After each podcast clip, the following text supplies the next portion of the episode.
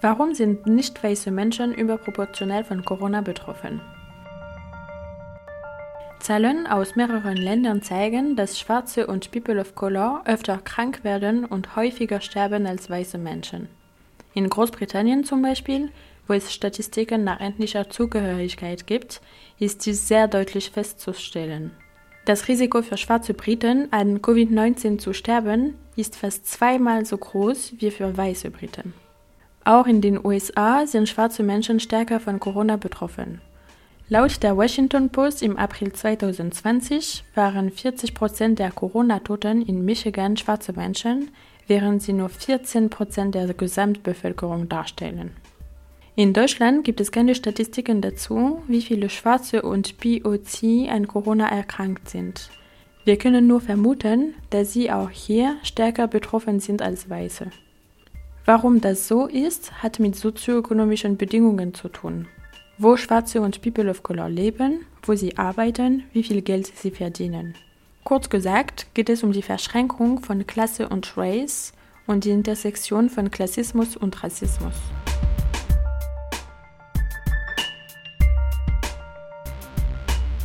Intersektion, Klassismus, Rassismus. Was bedeutet diese Begriffe eigentlich?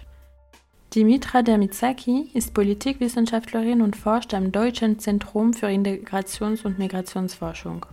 In ihrer Arbeit beschäftigt sie sich auch mit Rassismus und Klassismus.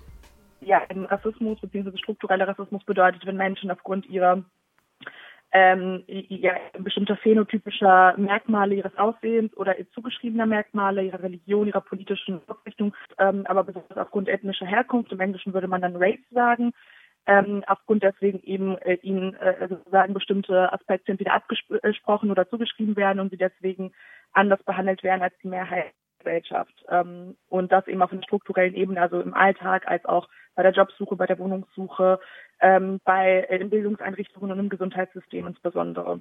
Und insbesondere im europäischen Raum trifft das dann eben auf nicht, genau, auf nicht weiße Personen eben zu, also insbesondere äh, People of Color und äh, schwarze Personen. Ähm, und zu Klassismus ist es tatsächlich ein bisschen komplizierter, weil ähm, auch dieser Begriff ähm, äh, nicht ganz unumstritten ist sozusagen. Also ähm, Klassismus bedeutet grundsätzlich, dass man auch also als Einzelperson oder eben auch als Gruppe aufgrund seiner Klassenzustände, also in der der Form, in der man lebt, eben ähm, welches Einkommen man hat und äh, äh wie sich eben aus einer finanziellen Perspektive die äh, Lebensführung gestaltet, deswegen gesamtgesellschaftlich diskriminiert wird, auch eben Jobsuchen. Vinyo Wien ist Sozialpädagogin und hat selbst Klassismus und Rassismus erlebt. Ihrer Erfahrung nach haben Klassismus und Rassismus unterschiedliche Wirkungen, aber verstärken sich auch gegenseitig.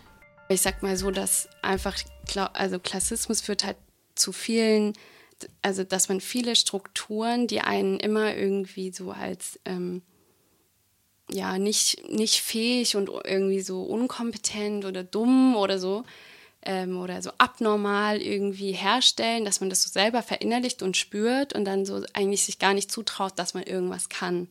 Und Rassismus ist dann halt so ein bisschen ähnlich, nur noch mal anders. Das ist immer auch eine Herstellung über so eine Form von du bist anders und äh, du bist so, keine Ahnung, exotisch und du bist so die Expertin für irgendwas anderes, zum Beispiel für Vietnam oder so. Da ist es nicht nur so auf diese, diese Leistungs- ähm, und Wissensschiene und so ähm, so bestimmte, ja, bestimmte Ressourcen, sag ich jetzt mal. Ähm, und wenn das so zusammenspielt, ist es halt, dass man sich halt zum Beispiel einfach erst gar nicht traut, bestimmte Sach sich für bestimmte Sachen zu bewerben oder so. Oder zu sprechen.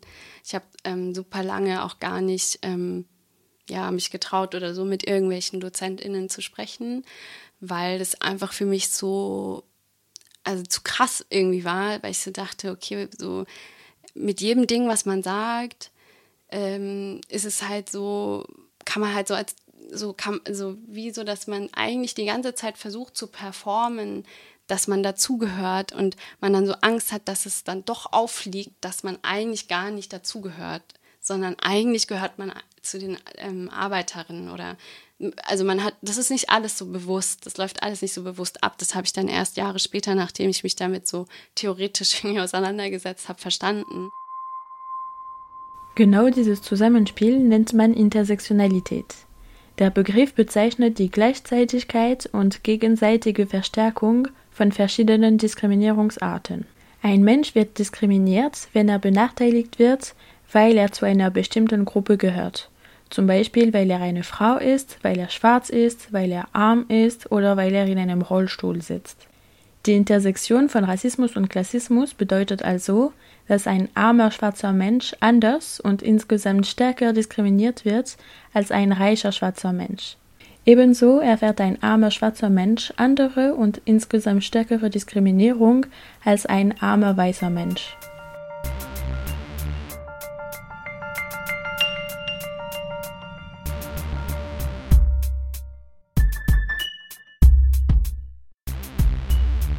Reiche schwarze Menschen gibt es natürlich. Aber schwarze Menschen und People of Color in Europa haben ein höheres Risiko, arm zu sein als Weiße.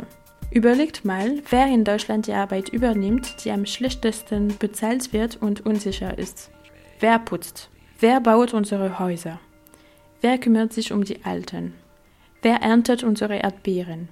Dimitra Damizaki vom Deutschen Zentrum für Migrationsforschung erklärt, dass es kein Zufall ist, dass diese Arbeiten überwiegend von nicht weißen Menschen ausgeführt werden. Und da lässt sich eine, also viele Quantitäten und viele Aspekte feststellen, aber eine insbesondere ist eben, dass gerade bei dem sozusagen äh, Knackpunkt von ähm, organisierter Vertragsarbeit und organisierter Arbeitsmigration immer geschaut wurde, immer ähm, Personen aus tendenziell ärmeren Ländern nach Deutschland ähm, gebracht wurden, um eben in Vertragsarbeit und eben in, in, in, im Rahmen dieser Gastarbeit, ähm, wobei dieser Begriff ja auch schon problematisch genug ist, im Rahmen eben dieser Arbeitsmigration bestimmte Aufgaben zu erfüllen, die die lokalen Arbeiter in diesem Sinne entweder nicht machen wollten oder wo eben aus rassistischen Gründen unterschieden wurde, ja, das können dann ja halt die Ausländer machen. Das können halt die ausländischen äh, Gastarbeiter, Vertragsarbeiter, wer auch immer machen. Und zudem eben auch der, der, der Punkt der Bezahlung ganz natürlich hinzukam oder eben der Arbeits, äh, überhaupt der Arbeitszeitregulation, dass da die Bedingungen ganz andere waren. Das war jetzt schlechtere Arbeitsbedingungen oder eben auch eine andere Bezahlung. Und da lässt sich definitiv eben diese Art, wenn man so will, Inter Intersektion finden. Nicht-deutsche ArbeiterInnen wurden nach Deutschland geholt, um die schlecht bezahlten und unsicheren Arbeiten zu übernehmen. So wurde es mit den sogenannten Gastarbeitern und Vertragsarbeitern in den 60er und 70er Jahren gemacht. Diese Politik setzt sich bis heute fort. ErntehelferInnen werden beispielsweise aus Osteuropa angeworben, um unsere Erdbeeren und unseren Spargel zu ernten, selbst während Corona. Kagi Bhattacharya ist Professorin für Soziologie an der Universität von East London. Sie forscht darüber, dass der Kapitalismus, also unser Wirtschaftssystem, darauf aufgebaut ist, dass unsere Gesellschaft rassistisch gespalten ist. Rassismus ist nicht nur eine Person, die etwas Schlechtes über mich denkt, mich auf der Straße ansieht und ein böses Wort sagt. Rassismus ist dieses komplexe Geflecht aus verschiedenen Kräften, die dafür sorgen, dass im Endeffekt das Leben von manchen schwieriger als das Leben von anderen wird. Das Ergebnis für ethnische Minderheiten ist ein angespanntes Leben, das eher in schlecht bezahlter Arbeit und in prekärer Arbeit besteht. Wenn ich von schmutziger und gefährlicher Arbeit spreche, meine ich in Großbritannien schlecht bezahlte Arbeit wie Sicherheitsdienst, Busfahren, Pflege, das alles wird überwiegend von Schwarzen und People of Color oder Migrantinnen erledigt, also von Migrantinnen oder deren Kindern und Enkelkindern. Wenn man also rassifiziert wird, ist man gefährlicherer Arbeit oder mehr Ausbeutung ausgesetzt, unter Mindestlohn. Man läuft Gefahr, in den schlimmsten Bereichen des Arbeitsmarktes bleiben zu müssen. Daneben geht es auch um die Art und Weise, wie diese Bevölkerungsgruppen unterschiedlich behandelt werden, sodass einige anfälliger werden für einen frühen Tod, für Gewalt, für Vernachlässigung. Manche haben keinen Zugang zu den Grundbedürfnissen des Lebens. Kinder und Enkel von Migrantinnen haben es immer noch schwerer, gut bezahlte und sichere Arbeit zu finden. Das hängt unter anderem damit zusammen, dass ihre Eltern so viel arbeiten, dass sie sie weniger in der Schule unterstützen können. Menschen wie Win Yu, deren Vater als Vertragsarbeiter aus dem Vietnam in die DDR gekommen ist, haben es auch deshalb schwerer, weil sie nicht immer als deutsch anerkannt werden. Ich habe sehr viel gearbeitet, auch nebenher immer, neben der Schule oder neben Studium. Ähm, und voll oft klar sagen die Leute halt zu mir so, ja, ah ja, ähm, sie sprechen aber gut Deutsch, halt so das Klassische oder ah ja, voll schön, dass es hier so ähm, Multikulti ist oder keine Ahnung, was weiß ich. Und ähm, ich habe voll lange irgendwie, oder voll viele Leute haben auch einfach mit mir Englisch gesprochen, obwohl ich Deutsch gesprochen habe. Und vor lange habe ich so mir nicht zugestanden, die, obwohl das Gefühl bei mir aufkam, dass es sich nicht gut anfühlt, habe ich mir nicht zugestanden, dass ich das haben darf, weil ich halt so dachte, ja, die haben ja recht. Natürlich, also so, die haben ja recht, dass ähm, dass die können ja nicht wissen, ob ich halt Deutsch sprechen kann oder so. Und das ist ja dann gut oder sowas. Und irgendwann habe ich dann gedacht, so, hä, so, es ist, es kann nicht sein, dass sie halt die Leute, ähm, keine Ahnung, in den 70er Jahren hier anwerben und dann so tun, als gäbe es uns nicht 50 Jahre später. Und zwar nicht nur eine Person oder eine Familie, sondern Tausende, Tausende von Leuten. Und ähm, dann dachte ich irgendwann so, hä, das ist, Deutschland ist schon lange nicht mehr weiß und biodeutsch. Und das müssen sie auch langsam mal verstanden haben. Und ich muss nicht dafür dankbar sein, dass, dass die hier meine Eltern hierher geholt haben, damit sie die Drecksarbeit machen. So, das muss ich nicht. Let's focus on the bigger picture. You won't find any answers at the bottom of a bottle of liquor. Staring at the man in the mirror, reserving judgment until my vision becomes clearer. Waiting for the smoke clouds to rise and disappear. I'm still a young guy, far from wise. But give me a few years to settle and grow. I'm slowly taking form, patiently waiting for the new day to dawn. I need to find myself, float away, suffocate my brain, grab my bags and eradicate. Seek my epiphany, resuscitate, fix my mental state, wipe the slate, clean escape these wretched dreams. Shit ain't what it seems. Like these preppy guys and all these fucking leaks. From the penthouse to the street, this pain runs deep. Drowning in depression, surrounded by oppression. When faith runs low, we need a visible blessing. Life's deep from the countries to the street. I avoid drama. Where most create their own heat. Always acting big, causing beef. Only when you're hit with karma will you consider turning over a new leaf. It's never too late to change direction. Understand your flaws, observe your reflection. Die Intersektion von Klassismus und Rassismus kann extreme Auswirkungen haben. Zum Beispiel beeinflusst sie, dass Schwarze und zugehörige ethnischer Minderheiten überproportional vom Coronavirus infiziert werden und dann auch sterben. Gargi Bhattacharya erklärt es im Fall von Großbritannien. So we're finding that COVID just illuminates the divisions of Britain's racial capitalism.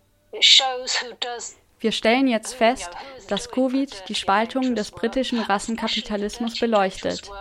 Es zeigt, wer die schmutzige und gefährliche Arbeit macht, insbesondere die Arbeit, sich um die Körper anderer Menschen zu kümmern oder Menschen voneinander fernzuhalten. Sicherheit ist auch ein großes Thema.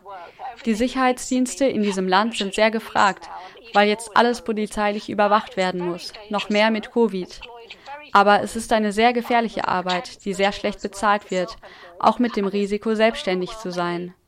Und es sind überwiegend Schwarze und People of Color sowie neuere Migranten, die in diesem Bereich arbeiten. Also das Zusammenkommen von lang anhaltender Armut, sozialer Marginalisierung und Vernachlässigung, dass der Staat diesen Communities nicht hilft, dass die Umgebungen, wo sie leben, wahrscheinlich überfüllt sind. Dies führt dazu, dass sie ihre Gesundheit nicht schützen können.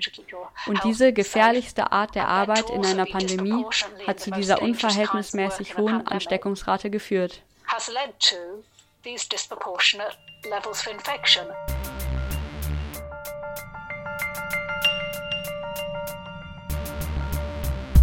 Nicht nur während Corona, sondern immer und überall gibt es diese Intersektion von Rassismus und Klassismus. Manchmal ist sie schwer zu erkennen. Umso wichtiger ist es, sich damit auseinanderzusetzen, sagt Dimitra Demitsaki. Und wenn wir, wir leben nun mal in einer äh, Gesellschaft, die ähnlich wie in den USA auf dem Prinzip basiert, nicht nur jeder ist eines Glückes Schmied, sondern auch jeder kann vom Tellerwäscher zum Millionär werden. Und das ist nun mal das Versprechen, das Kapitalismus als Struktur und Neoliberalismus als seine Philosophie uns vorlebt und mit dem wir jeden Tag durch unsere Sozialisierung seit unserer Geburt eben auch konfrontiert sind. Und das ist schwierig, da herauszubrechen aus diesem Muster. Es ist aber wichtig, sich vorzuhalten, dass es eben nicht unsere Schuld ist, wenn wir auch mal scheitern. Dass es nicht unsere alleinige Schuld ist, wenn wir arm sind. oder unsere alleinige Schuld ist äh, oder überhaupt unsere Schuld ist, wenn wir Rassismus erleben, sondern dass es ein strukturelles Problem ist aus, in der Gesellschaft, dass die gesamte Gesellschaft gemeinsam sich damit auseinandersetzen muss und vor allem auch, dass es auf Ausbeutungsverhältnissen basiert. Und wenn man sich das klar gemacht hat, eben auch mit einer leichten Sprache und das wirklich versteht, man muss nicht irgendwie alle theoretischen Bücher dieser Welt gelesen haben, um das zu verstehen. So kompliziert ist es am Ende des Tages nämlich eigentlich nicht. Ähm, und sich das für sich selber auch darauf bezieht, wo ist da eigentlich meine Rolle darin? Inwiefern bin ich überhaupt Zielgruppe? Inwiefern bin ich davon betroffen? Welche Erfahrungen habe ich gemacht? Und auch andere Menschen in meinem Umfeld. Abgesehen davon, unsere eigene Position in der Verschränkung von Rassismus und Klassismus zu verstehen, können wir auch aktiv gegen diese Diskriminierungen arbeiten, wozu Vinu ermutigt. Ich kann auf jeden Fall halt ähm, also Kinder und Jugendlichen auf jeden Fall ans Herz legen, dass sie sich in irgendeiner Art und Weise damit ähm, irgendwie, also das erkämpfen und so. Also so, sie müssen, sie sind nicht. Das, das ist alles, also sobald man halt irgendwie auf eine Art ähm, verstanden hat, dass das nicht alles, so wie es immer einem vorgegaukelt wird, die eigene individuelle Leistung ist. Ähm, kann man es schaffen, dass sich irgendwann halt vielleicht was ändert, wenn noch ganz viele ähm, Menschen aus ähm, prekären Verhältnissen oder die von Rassismus betroffen sind, versuchen in Positionen zu kommen, die denen nicht zugewiesen werden. You never hear the forecast over the grapevine, so take time to embrace life, straight live it. Open your eyes, the imagery is wicked, even in the darkest night, the strongest light we'll see can guide you.